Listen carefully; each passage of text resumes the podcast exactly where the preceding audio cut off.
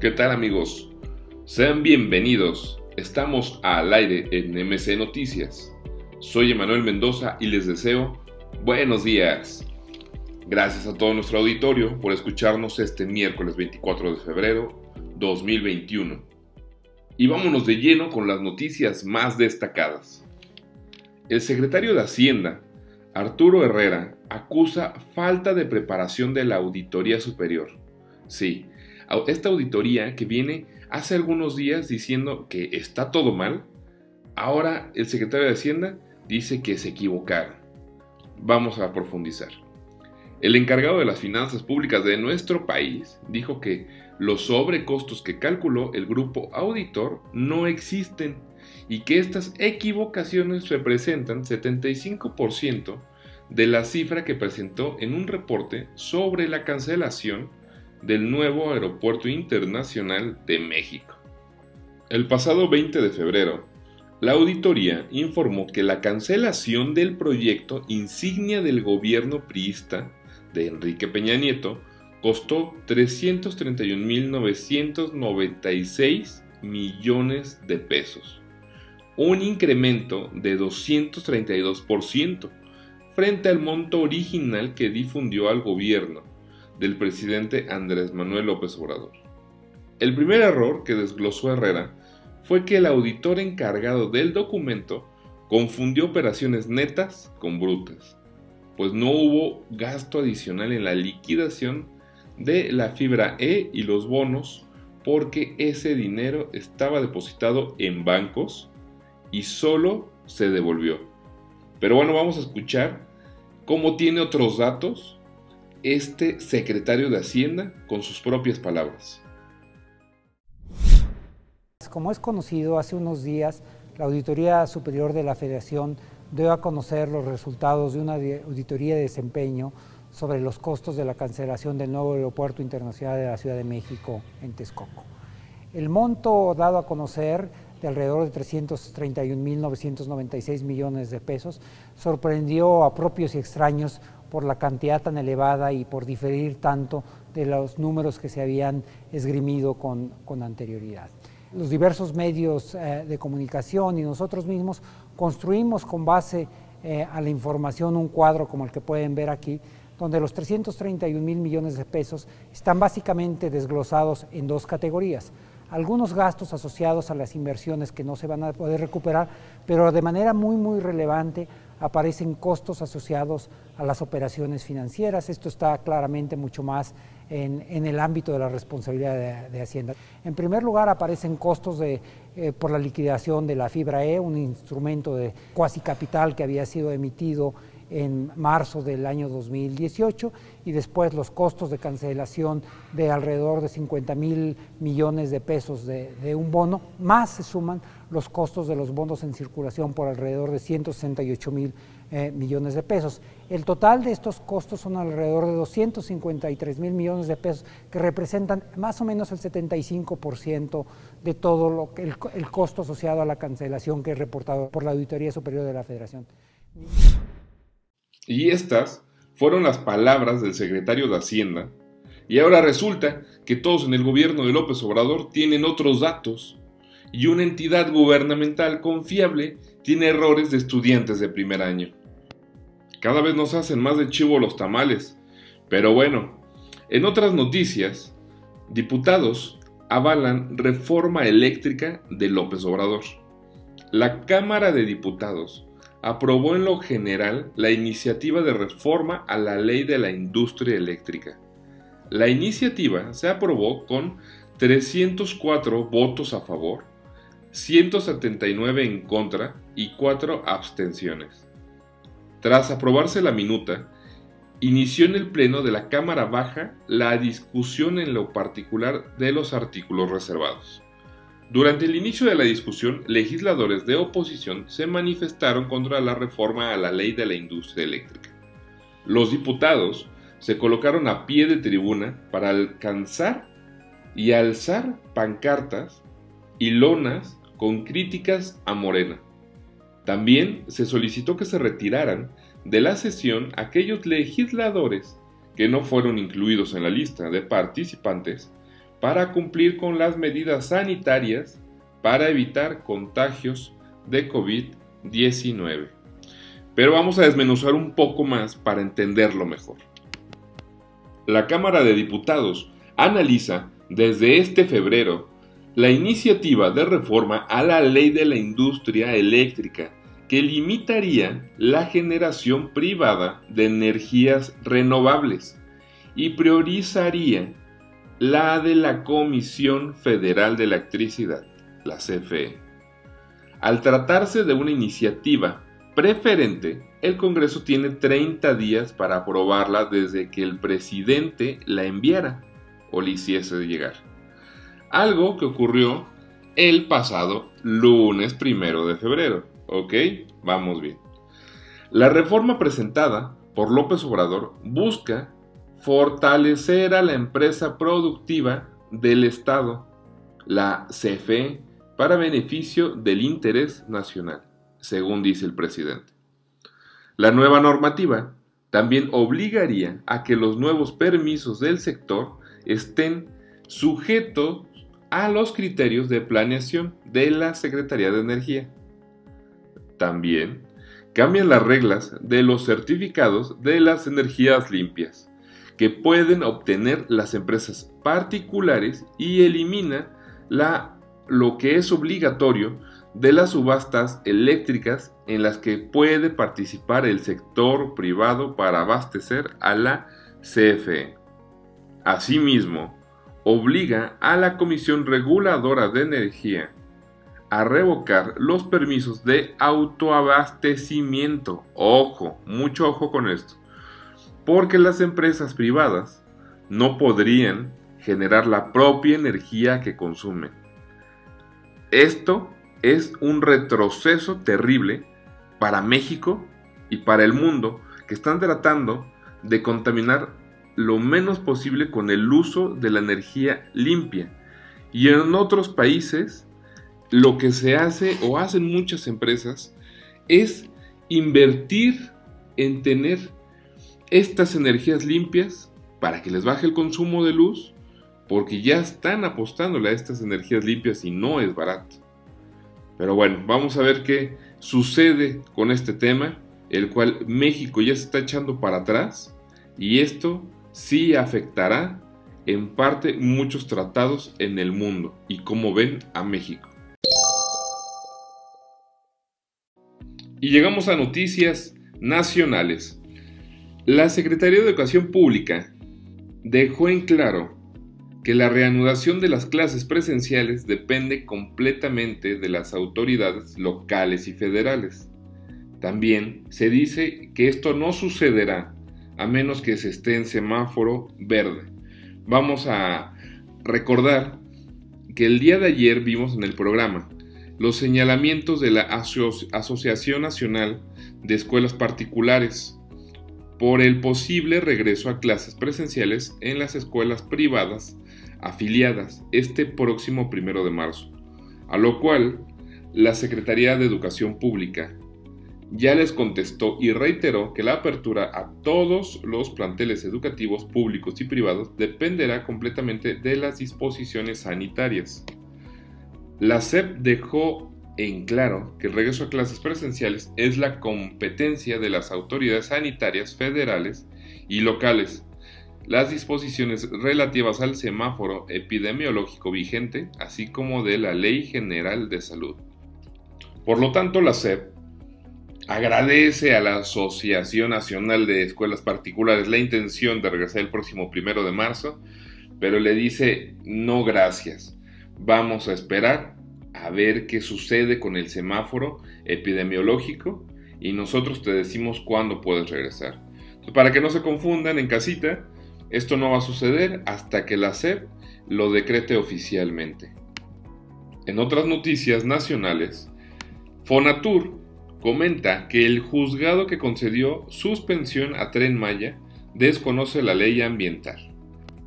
Y en el comunicado del mismo Fonatur comenta que la dependencia resaltará que esperará que este juicio de amparo alcance otras instancias con mayor conocimiento del derecho ambiental. Y textualmente señala, hasta ahora el juzgado ha desconocido el cumplimiento a la ley ambiental del tren Maya, en especial la obtención de una autorización en materia de impacto ambiental, por lo que estaremos en espera de que este juicio llegue a instancias más imparciales y con mayor conocimiento en el derecho ambiental. Lamentamos que ciertos grupos interpongan amparos para detener la reactivación económica del sureste. También, la suspensión concedida no tiene efecto sobre la rehabilitación, mantenimiento ni modernización del derecho de vía existente, ni en la ejecución de estudios o tramitación de permisos, por lo que las obras del tren Maya continuarán con normalidad en zonas de Yucatán donde aplica este supuesto, con el compromiso de seguir generando empleos y recuperación económica en el Estado. Esto pues bueno, lo sostiene la dependencia encargada del mismo proyecto del tren Maya de este gobierno de López Obrador. En el mensaje pues también acusa que estos recursos legales interfieren con lo que la dependencia considera la recuperación económica de la entidad, pues según estimaciones propias de este mismo Fonatur, hasta este momento suman 36.859 empleos generados en el proceso de dicho tren. Continuamos con el segmento de más noticias importantes, en el cual empezamos con la noticia de que Amazon abrirá nuevo centro de distribución en el Estado de México. La empresa Amazon dio a conocer la apertura de un nuevo centro logístico que estará ubicado en Tepozotlán, Estado de México, lo que le permitirá cortar el servicio de entrega en la región central del país. El director de operaciones de México de la misma compañía, Diego Méndez de la Luz, aseguró que esta expansión refleja el compromiso con el país de la firma y su obsesión por los clientes para mejorar su experiencia de compra en cada momento. Y pues como no, con esta pandemia se ha venido a la alza todo lo que son estas plataformas, ¿no? También nos platica, es un honor poder generar más oportunidades de trabajo para beneficiar a la región central del país y continuar mejorando el servicio a nuestros clientes, ofreciéndoles una amplia selección y entregas rápidas. También, por su parte, el gobernador del Estado de México, Alfredo del Mazo, señaló que Amazon se ha convertido en uno de los principales aliados y un socio estratégico para la recuperación económica y el cumplimiento de los objetivos que se ha planteado la actual administración para mejorar el nivel de bienestar de las familias mexiquenses. En más noticias, la Alianza Federalista respondió a López Obrador que existe un marco legal instituciones y ciudadanía que consolidan la democracia. Esto eh, ya conocemos que AMLO les ofrece firmar una carta para que las elecciones de este año 2021 sean lo más transparentes, que no se metan los gobernadores en este tema político. Entonces, por lo mismo, los gobernadores pertenecientes a la Alianza Federalista se reunirán este viernes en Monterrey para abordar la misiva que envió el presidente Andrés Manuel López Obrador a los mandatarios estatales para proponerles un pacto nacional. Por medio de un comunicado de este grupo de gobernadores, reiteró su disposición al diálogo entre poderes e instancias del gobierno. Y dice así, Hoy más que nunca es imprescindible el compromiso leal de los gobiernos y ciudadanía para lograr comicios transparentes, legítimos y legales. Las democracias se fundamentan en instituciones sólidas y en un estricto apego al Estado de Derecho. El ejercicio de gobierno debe ser colaborativo, inclusive y coordinado entre todos los niveles de gobierno. Esto pues hacen su apunte estos gobernadores de dicha alianza. Eh, también comentan que como ya lo han expresado y con el compromiso que dicen ya tener, no solo es con la democracia, sino también con la institucionalidad del quehacer público, los contrapesos y el diálogo respetuoso y permanente, y no únicamente de coyuntura en el marco de agendas electorales. Y pues bueno, vamos a recordar un poquito sobre esta carta donde propone a las y los gobernadores de México, López Obrador, realizar dicho pacto para no inmiscuirse en las elecciones de junio próximo.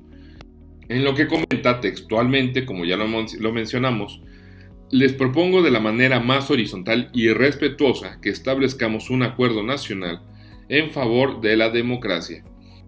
Por mi parte, Actuaré como siempre, con absoluta rectitud y en defensa de la soberanía popular. A esto mismo les convoco a ustedes. Son las palabras que mencionaba López Obrador en su carta el día de ayer. Y con esto ya veremos qué sucede el día viernes con todos estos gobernadores que se van a reunir para platicar sobre el tema más a fondo. También en más noticias, extranjeros que vivan en México podrán recibir vacuna contra COVID-19. Todas las personas que se encuentren en territorio nacional serán vacunados contra el COVID-19 independientemente de su nacionalidad, aseguró el director general del Centro Nacional de Programas Preventivos y Control de Enfermedades, Rui López. También comenta de forma textual, se confía en las personas que, de manera voluntaria, viven en las zonas en las que aseguran vivir y en las que se han activado los módulos de vacunación, explicó. También sabemos que hay personas que no tienen de todo el estatus de residencia y en el extremo existen personas que están de manera temporal y son los menos que tienen que verse afectados y confiamos en que se podrán estudiar caso por caso para poder resolverlos. También recordó que las personas que estén de paso deben considerar que la vacunación tiene dos esquemas y los invitó a tomar en cuenta este aspecto para determinar si es conveniente mejor vacunarse en su lugar de origen.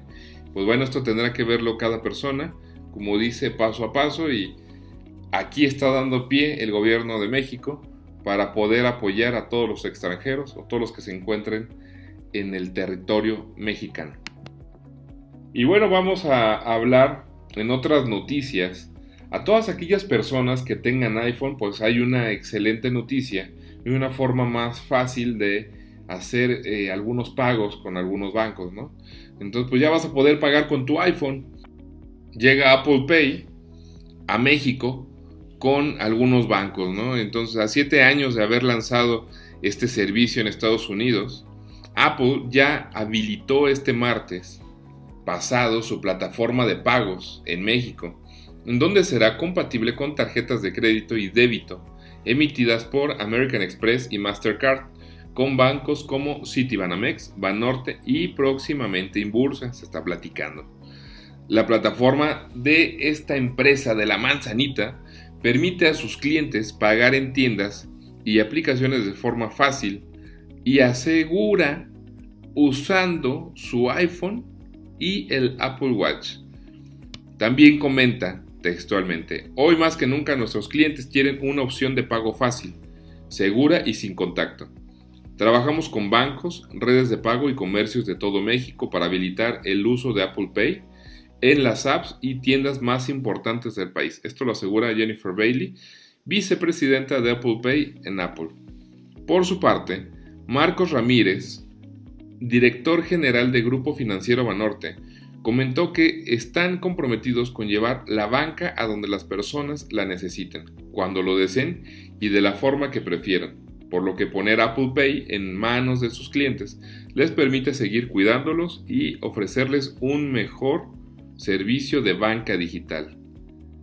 También Santiago Fernández Vidal, presidente y director general de American Express México, dijo que están muy entusiasmados por ofrecer Apple Pay a sus tarjetavientes en México, ya que los pagos sin contacto se están volviendo parte de nuestro estilo de vida. Entonces, pues bueno amigos, yo les sugiero que se metan a checar todos los que tienen iPhone y estas eh, tarjetas, cómo funciona Apple Pay y qué tan seguro es. En algunas partes del mundo, como Estados Unidos, ya se están llevando a cabo estas mismas plataformas, no solo con Apple Pay. Y pues habrá que esperar cómo llega a México, cómo se introduce y qué tanta aceptación tiene en todo el territorio mexicano. Y llegamos a nuestra sección de local en San Luis Potosí.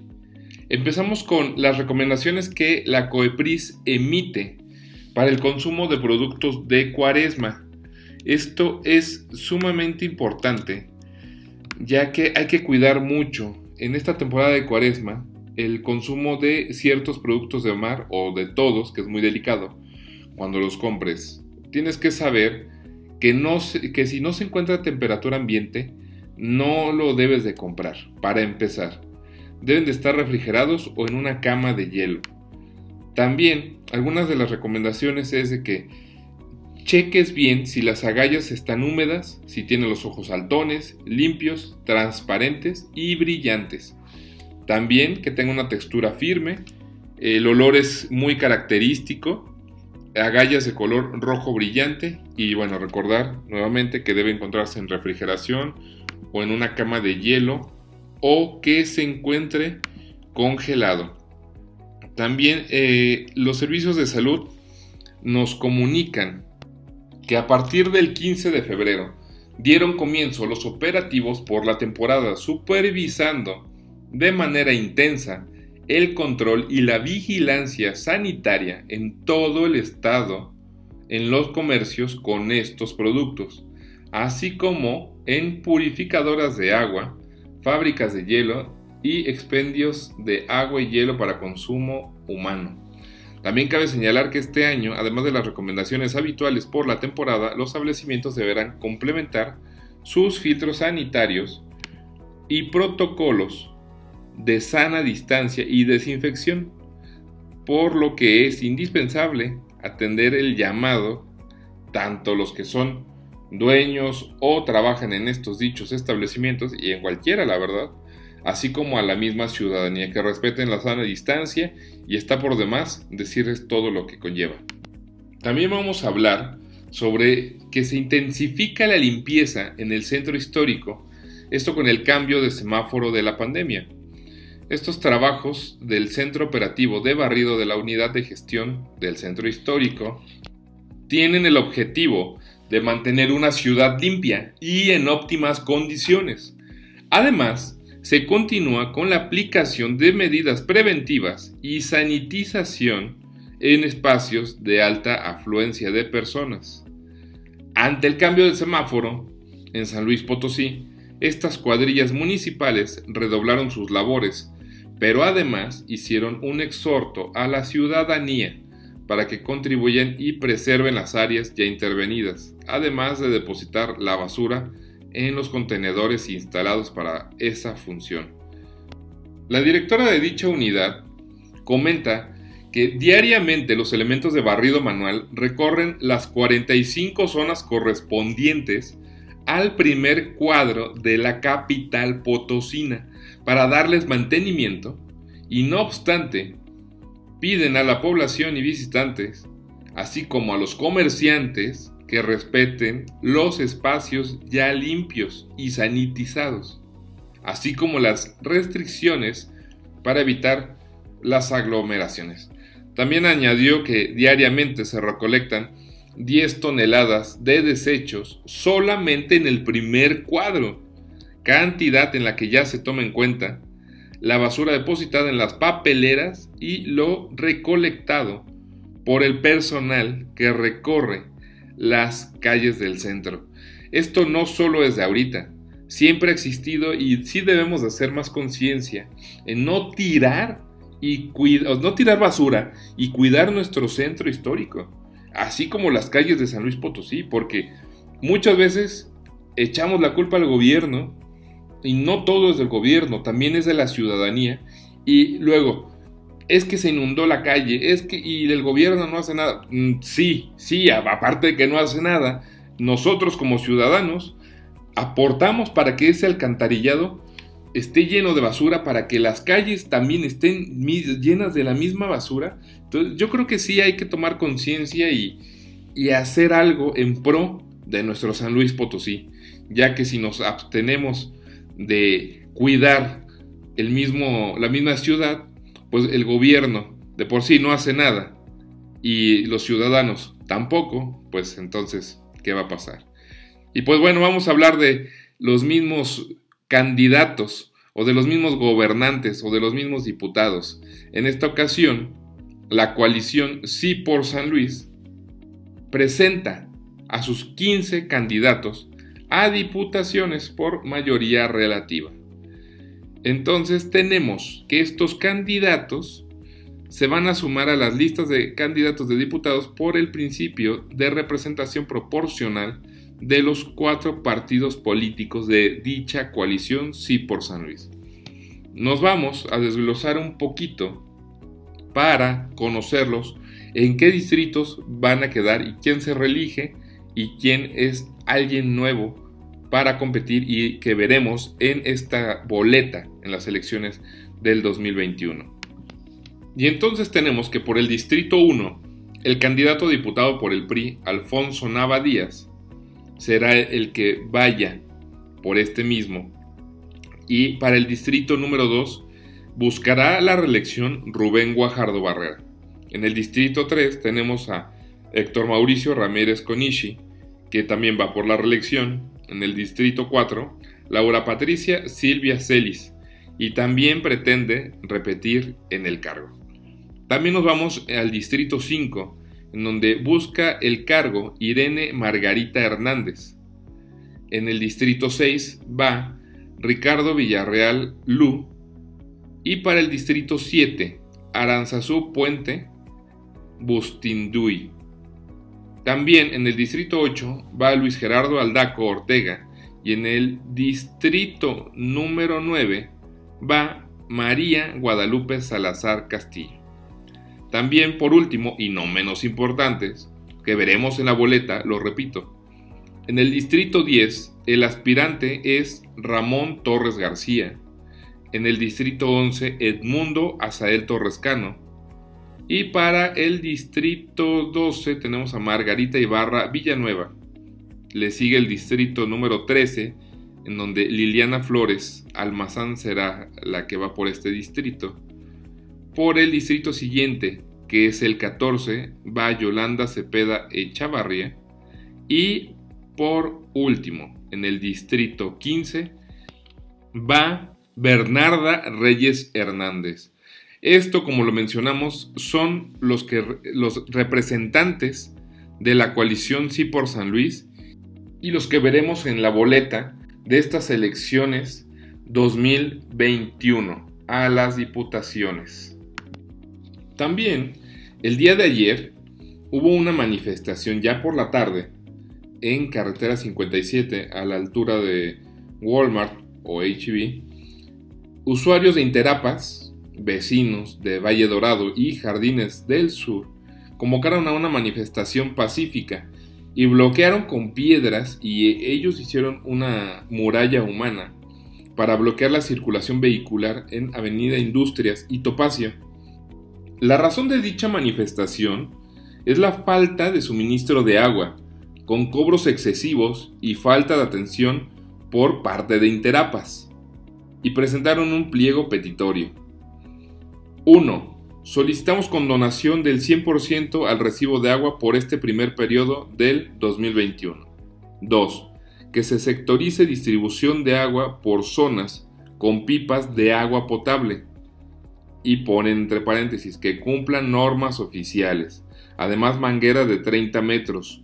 Se anuncie y difunda mapas de la colonia con rol de atención de estas y que se acompañen dos operadores. Número 3 solicitamos la presencia del titular Interapas, Ricardo Fermín Purata, para que reciba y firme y atienda el pliego petitorio. También pudimos ver en pancartas en donde dice, Exigimos agua, es nuestro derecho humano, consagrado en la Constitución mexicana relacionado a la vida y a la salud del artículo 4. Pues bueno, esto lo que están solicitando los vecinos de Valle Dorado y Jardines del Sur es lo que muchos potosinos lo piden, porque Interapas ha venido a no hacer nada y Fermín Purata no da la cara tampoco, solo lo da con los políticos importantes o con los que le tiene un cierto interés. Pero la verdad y la realidad es que Interapas no hace nada y nosotros en MC Noticias hemos recibido muchas personas que demandan que inclusive estas pipas les cobran, les cobran un, un monto o les piden para el chesco. Entiendo que la economía esté mal, pero entonces no está bien regulado. Y entonces Interapas no hace nada con esto y te dan aparte un maltrato. Y como dice aquí, también hemos recibido reportes de himno nacional en donde necesitan una manguera larga y tampoco la traen. Y si no la traes, pues te fregaste, espérate a que haya agua. Y con todos los problemas que ha tenido el realito, híjole, o sea, está de pensar sin terapas, porque siempre dicen que ellos no tienen la culpa y que todo es culpa de, de fulanito, de sutanito. Siempre le echan la culpa al realito, a la entidad que, que lo coordina. Entonces, yo creo que esto ya llama de algo importante, porque se viene todo lo que sucede en, Soledad con Interapas, que no es poquito. Y esta parte de Interapas es de San Luis Potosí. Los usuarios ya se están manifestando, no les hacen caso, tienen bastante tiempo, o si no puedo, puedo decir, en el reporte que nos hicieron, tienen toda la vida peleando por esto, pero venía Purata a hacer cosas nuevas, ¿no? Venía a darle un segundo aire a lo que ya había sido su mandato en Interapas. Entonces, esperemos que sí tomen cartas en el asunto, porque no solo afecta a estos vecinos de Valle Dorado y Jardines del Sur, también afecta a todos los automovilistas que vienen de zona industrial, de trabajar, de tener un día pesado en la industria, y a todos los que regresan de este lado que viven ahora en lo nuevo, las nuevas colonias que están en pozos, que están en las cercanías de esta zona y entonces se vuelve un caos terrible y nada más porque Interapas no hace lo que tiene que hacer. Como siempre, es el hermano o es el granito en el arroz que nadie quiere, que siempre está quemado y que siempre nos disgusta. Interapas no ha hecho nada en San Luis Potosí en los últimos años. Y llegó el final del programa. Yo les agradezco por habernos escuchado, pero antes de eso vamos a brochar el mismo con el clima, que esto ya se está haciendo costumbre aquí al aire en MC Noticias. Y el día de hoy tendremos un día soleado, con la máxima de 27 grados, la mínima de 12, va a estar el calorcito medio intenso, con la humedad de un 52%, y tenemos que el día de hoy sale o salió el sol a las 7 con 9 minutos y anochecerá a las 6.46 pm. Y pues bueno, fue todo por hoy. De verdad, muchas gracias por sintonizarnos al aire en MC Noticias. Yo les agradezco infinitamente por todas sus muestras de cariño, por toda la aceptación que ha tenido este noticiero, este podcast. Y bueno, no está de más recordarles que estamos de lunes a viernes en un horario de 7 de la mañana y también que nos pueden seguir en nuestras redes sociales de MC Noticias, en Facebook, Twitter y canal de YouTube, en donde tenemos toda la información verídica y disponible para ustedes, en donde pueden encontrar temas de local, nacional, internacional, algunas ruedas de prensa, política y también algunas notas eh, chistosas o de atracción social. Y también nos pueden escuchar en Spotify y en Anchor FM. Yo soy Emanuel Mendoza y les deseo un día extraordinario. Hasta luego.